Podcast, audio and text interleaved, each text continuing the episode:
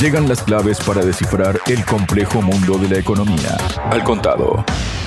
El vicepresidente del Banco Central Europeo, Luis de Guindos, ha admitido que los datos más recientes indican una desaceleración de la actividad en la eurozona al cierre del 2023, confirmando así la posibilidad de una recesión técnica en el segundo semestre del pasado año. Para hablar sobre este tema y asuntos vinculados, estoy junto al presidente de la consultora Kai Center, Adrián Celaya. Adrián, bienvenido a Radio Sputnik. ¿Cómo estás? Hola Javier, encantado de estar con vosotros, contigo y con Sputnik, Muchísimas gracias, Adrián.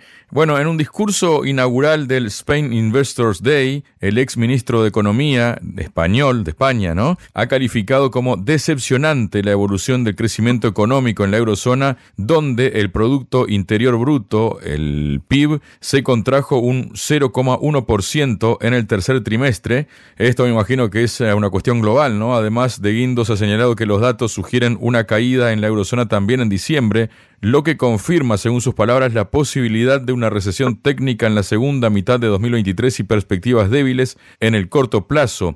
En este sentido, De Guindos ha destacado que la desaceleración de la actividad parece ser generalizada, siendo la construcción y las manufacturas particularmente afectadas, aunque ha anticipado que los servicios también se debilitarán en los próximos meses como resultado de una actividad más débil en el resto de la economía. Esto más o menos ya se sabía, ¿no? ¿Cómo lo ves, Adrián, y qué perspectiva se abre, ¿no? Para el 2024, ¿no?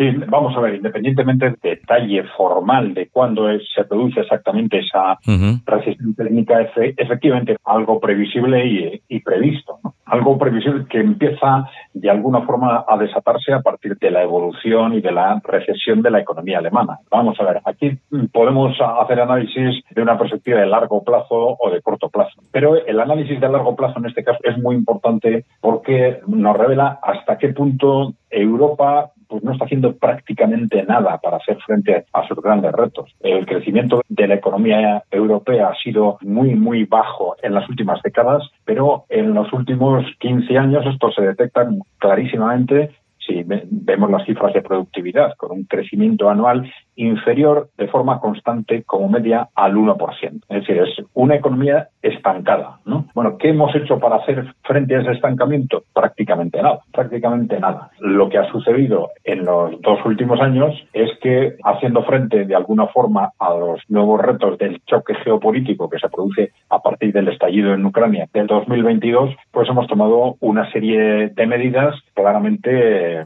agresivas contra la propia economía europea. Una economía que, ya he dicho, estaba estancada tomamos por razones geopolíticas, no sabemos muy bien en qué medida las tomamos o nos obligan a tomarlas, una serie de medidas que rompen las bases de nuestra economía. La primera de ellas, muy clara, el corte con la economía rusa y en particular el corte al acceso a la energía barata rusa. Uh sabemos uno de los pilares básicos fundamentalmente de la economía de los países del centro y del norte de Europa, Alemania muy especialmente, que destruye las bases de todos los sectores económicos intensivos en energía que se estaban apoyando desde hace muchos años en esa energía barata. A partir de ahí, pues ha ido sucediendo lo que era esperable, que esos sectores en concreto han ido perdiendo capacidad productiva, perdiendo ventas, ha ido arrastrando al conjunto de la economía alemana primero y europea después. A partir de ahí, no es si hubiera sido la única medida, pues bueno, pues podríamos pararla de alguna forma, pero es que además de esto, después hemos ido tomando medidas para cortar o dificultar las relaciones económicas con China, con lo cual es otro de los pilares de la economía Europea. Y esto, desde luego, no por intereses propios de Europa, pero bueno, también se supone que por razones geopolíticas. El caso es que al final llevamos dos años tomando una serie de medidas, vamos a ver, como si fuésemos no solo los líderes económicos del mundo, sino que todo nos estuviera yendo bien, cuando en realidad el punto de partida ya era tremendamente negativo, una economía letargada y durante al menos, vamos a decir, 15 años, pero es que además con una evolución económica soportada artificialmente de forma insostenible en un incremento constante de la deuda y en el hundimiento demográfico. Dos elementos claves que nos están diciendo que eso ya no era sostenible. Si además le añadimos este disparar nosotros mismos a las bases de la economía europea, pues sabemos evidentemente que lo lógico, si partimos de una economía que está creciendo al 5%, pues decir, bueno, pues vamos a entrar en una dinámica de crecimiento más bajo como consecuencia de lo que estamos haciendo. Pero si partimos de una economía que está en estancamiento, creciendo sistemáticamente por debajo del 1%, pues sabemos que el impacto lógico es entrar en recesión antes o después. Y eso es lo que evidentemente ha pasado ya en Alemania y probablemente va a pasar este año, como ya ha dicho de Guindos, en el conjunto de la eurozona en el conjunto de la Unión Europea. Adrián, por otro lado, la Comisión Europea ha dado un paso más en la guerra de subsidios desatada con China y también con Estados Unidos. Mencionabas China hace unos instantes tú, después de que Joe Biden impulsara la ya comentada, la famosa, la hemos comentado muchísimas veces, ¿no? La ley de reducción de la inflación, la IRA, con la que pretende dar ayudas multimillonarias a las empresas que eligen, de hecho ya las está dando, ¿no? A su país para producir. El asunto es que en respuesta a Bruselas de un mecanismo para permitir a los 27 igualar esas ofertas y este lunes se ha producido la primera autorización bajo ese sistema denominado Matching Aids al avalar una ayuda de Estado de 902 millones de euros de Alemania a la compañía sueca Northvolt para que construya una fábrica de baterías en la ciudad de Heide en vez de hacerlo al otro lado del Atlántico. Esa gigafactoría producirá baterías eléctricas, una de las piezas más preciadas para los coches eléctricos que se han convertido en la nueva batalla geopolítica. La planta tendrá una capacidad anual de 60 gigawatts hora, lo que supondrá la producción de entre 800.000 y un millón de vehículos eléctricos al año que comenzará en 2026 y alcanzará su plena capacidad en 2029, según cálculos del gobierno alemán y la Comisión Europea, dependiendo del tamaño de la batería. ¿Tiene recorrido esta estrategia europea? ¿Tiene suficiente hilo este carrete o se quedará, digamos, lengua afuera a mitad de camino de competirle así frente a frente a Estados Unidos en esto, Adrián? Sí, bueno, aquí tenemos los temas. En principio, aunque entiendo que no es el tema central de tu pregunta, el tema de la competencia en cuanto a los vehículos eléctricos, fundamentalmente con China, que, nos está arrollando desde todos los puntos de vista, en precio, en calidad. Los vehículos eléctricos europeos no tienen absolutamente nada que hacer en competencia libre con los vehículos chinos, ¿no? Y hacer frente a ese diferencial en cuanto a capacidad productiva va a ser muy difícil, ¿no? Pero el contexto general de la pregunta vamos a ver, yo creo que evidentemente Europa necesitaba de alguna forma avanzar en esta línea. ¿En qué línea? Bueno, pues la línea de romper con esa dinámica absolutista del libre comercio, del no a cualquier tipo de ayudas de Estado, que era una dinámica que de alguna forma resultaba intentante para, para las grandes corporaciones, pero que no tenía ninguna lógica desde el punto de vista de la evolución de la propia economía europea a medio y largo plazo. Es curioso, pero bueno, también previsible cómo Europa, también Estados Unidos, ¿no? pero Europa pues era uno de los adalides del libre comercio en el conjunto del mundo cuando supuestamente éramos de alguna forma el conjunto de Occidente pues líderes económicos del mundo. Pero, y esto es lo que siempre pasa, el libre comercio es lo que defienden las naciones fuertes con el objetivo de facilitar la destrucción de las economías de los países débiles, pero que en el momento en que esos países fuertes empiezan a sentirse débiles, todas las teorías y las ideologías del libre comercio internacional se meten en el cajón. Y eso es lo que ha empezado a hacer Europa ya hace, desde hace pocos años. Entonces, todo lo que era absolutamente implanteable desde el punto de vista, aparentemente implanteable desde el punto de vista de la teoría económica, pues de pronto empieza a ser planteable y las ayudas de Estado se empiezan a ver cada vez de forma más lógica. Vamos a ver, desde el punto de vista de los intereses de la propia Europa, lo lógico es un equilibrio entre las dos posiciones. Claro, el problema es que ese equilibrio es complejo de gestionar, evidentemente. Se gestiona mucho más fácil los conceptos absolutos de viva el libre comercio y solo libre comercio y nada de ayudas de Estado o el contrario, de cerrar eh, fronteras y ayudar eh, en todo lo que queramos a nuestras industrias. ¿no? El saber que el punto correcto es un intermedio, probablemente, y que es bueno impulsar el, el comercio internacional, pero también eso tiene que ser respetando pues los equilibrios lógicos de las economías nacionales, pues es más complejo de gestionar, pero está claro que lo que interesa realmente a las naciones es buscar y situarse dentro de ese punto intermedio. Entonces, desde ese punto de vista, es bueno que empiecen de alguna forma en la propia Europa a manejarse estos conceptos. El problema es que las teorías económicas en la Unión Europea durante los últimos años no se utilizan en base a la lógica del interés de las empresas y de la economía europea en general, sino lamentablemente en base a los intereses en parte norteamericanos y en parte de las grandes multinacionales que en cada caso tienen más peso a la hora de que se tomen unas u otras decisiones. ¿no? Bueno, evidentemente Europa tenía que defenderse o debería defenderse de alguna forma frente a lo que estaba pasando con este derrumbe premeditado y, y decidido por nuestros propios gobernantes de nuestra economía y este aprovechamiento por parte de Estados Unidos de la situación para incentivar el traslado de capacidad productiva de Europa a Estados Unidos. Bueno, lo que ocurre es que medidas concretas como esta autorización para una implantación productiva en Alemania no nos solucionan o son difícilmente creíbles desde una perspectiva de conjunto sin un cambio político. Es decir, si la propia clase política que ha permitido este progresivo debilitamiento y esta casi autodestrucción de la economía europea se mantiene en, el poder, pues es difícilmente creíble que de pronto vayan a enfrentarse radicalmente o estructuralmente a los intereses de Estados Unidos o de las grandes multinacionales que son las que han dirigido la economía europea durante los últimos años. Bueno, vamos a ver si esto de alguna forma se sitúa en un punto intermedio, porque claro, la propia clase política europea, eso sí es cierto, pues está en un contexto de creciente, vamos a decir, preocupación o creciente alarma ante la propia debilidad estructural de la economía europea y ante pues una rebelión social que está surgiendo en distintos países europeos frente a lo que está sucediendo. Hablábamos de disputas, ¿no, Adrián, entre la Unión Europea y China, que no cesan, ¿no? Durante los últimos meses, ambas partes han intercambiado acusaciones entre ellas de competencia desleal y proteccionismo en diferentes industrias, lo que ha creado una tensión comercial y económica difícil de solucionar en el corto plazo.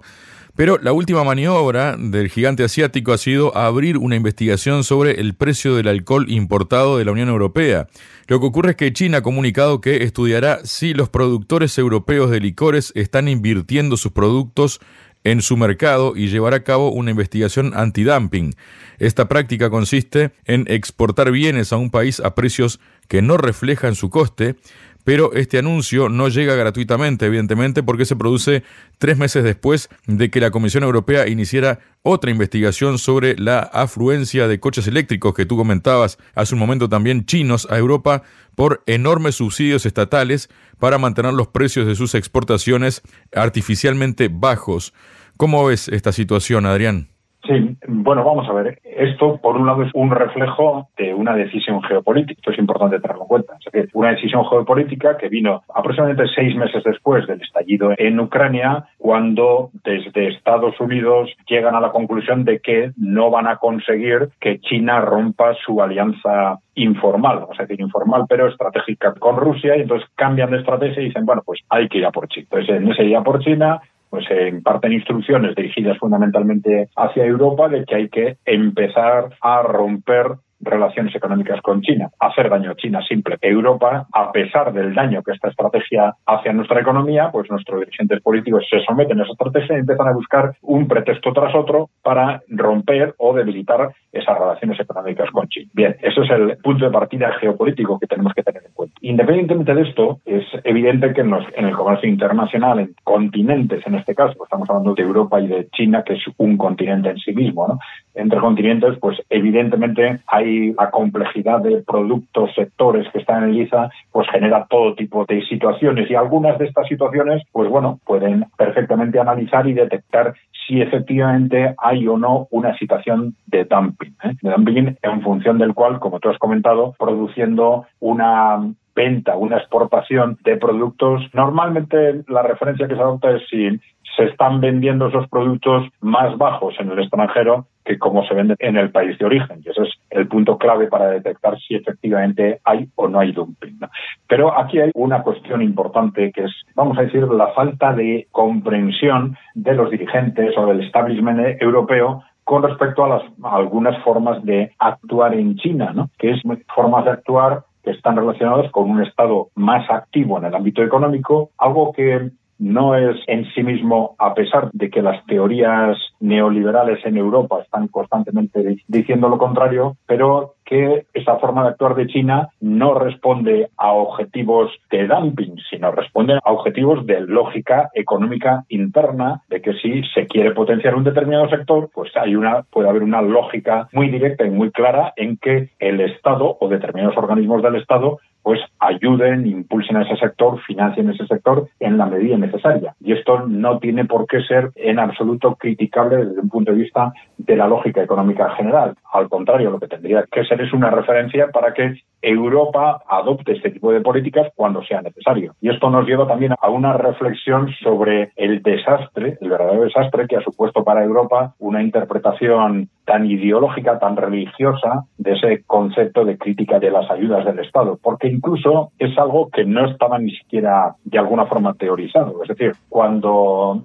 se crea el mercado común y después la Unión Europea, se cuestionan las ayudas de Estado de los países miembros en base al criterio, no porque se entienda que ideológicamente, es decir, desde el punto de vista de la teoría económica, no debe haber ayudas de Estado, sino porque se entiende que las ayudas de los Estados miembros cuestionan el mercado interno dentro de la Unión Europea, pero siempre con la base teórica de que la propia Unión Europea, como tal, puede dar ayudas definidas en función del interés general del conjunto de la Unión Europea. Pero ¿qué ha sucedido? Que con ese pretexto se han ido destruyendo la intervención pública, el impulso público de la economía en los países miembros, pero no se han sustituido por ayudas y por un impulso significativo por parte de la Unión Europea. Y esto ha sido desastroso para distintos sectores de actividad en el conjunto de Europa. Pero bueno, ahora nos enfrentamos a una economía china que ha gestionado todos estos temas de participación y de intervención pública, de impulso público de la economía, muchísimo mejor que nosotros y ahora estamos intentando utilizar esto que ha sido un claro defecto de gestión de política económica y política industrial por parte de Europa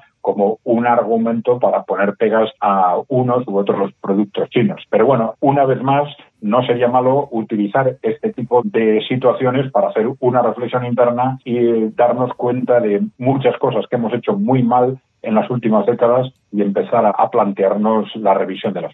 Por otro lado, Adrián, según informa el economista, el precio de los paneles solares están en mínimos históricos tras caer un 50%, un nivel que será menor en el futuro tras el acuerdo alcanzado entre siete de los principales fabricantes de este producto, una alianza que reducirá los costes de la transición energética europea, aunque también tiene una contrapartida negativa, informa el economista, dice que el pacto tirará aún más los precios e impedirá a los fabricantes del viejo continente competir. En otras palabras, el viejo sueño de la industria solar en la Unión Europea no podrá cumplirse en un mercado que dominarán aún más los gigantes asiáticos. Esto es como un clavo en el ataúd, Adrián. Sí, el problema de fondo es comparando la gestión eh, europea de la política energética con la de otras regiones del mundo en general. Claro, hemos hecho y seguimos haciendo una gestión ideológica, claramente ideológica, yo diría que incluso religiosa, casi de la política energética, en base a mitos que además se gestionan de forma distinta en cada país. Es decir, mitos de la energía limpia que llevan a Francia a apostar a toda costa por la energía nuclear, pues se interpretan en Alemania de forma absolutamente contraria y la energía nuclear desaparece, ¿no? Algo que en principio es absolutamente contradictorio con lo que se supone que es la preocupación fundamental dentro de las políticas medioambientales, que es el, digamos, la teoría del cambio climático. Si realmente el mundo va al desastre como consecuencia del cambio climático, lo lógico hubiera sido llenar Europa de centrales nucleares, que evidentemente tienen sus problemas medioambientales, pero si realmente el mundo va al desastre como resultado del cambio climático, pues la consecuencia debiera haber sido perfectamente clara. Otra cuestión es que, claro, si esos conceptos religiosos los llevamos a la práctica, pues nos entran serias dudas de quién entre los interlocutores políticos realmente se está creyendo una lo que dice o no se lo está o no se lo está creyendo. Pero el caso es que nos encontramos, si comparamos, por ejemplo, el contexto de Europa con el de China, es una buena comparación porque son, digamos, dos continentes que los dos son deficitarios en energía.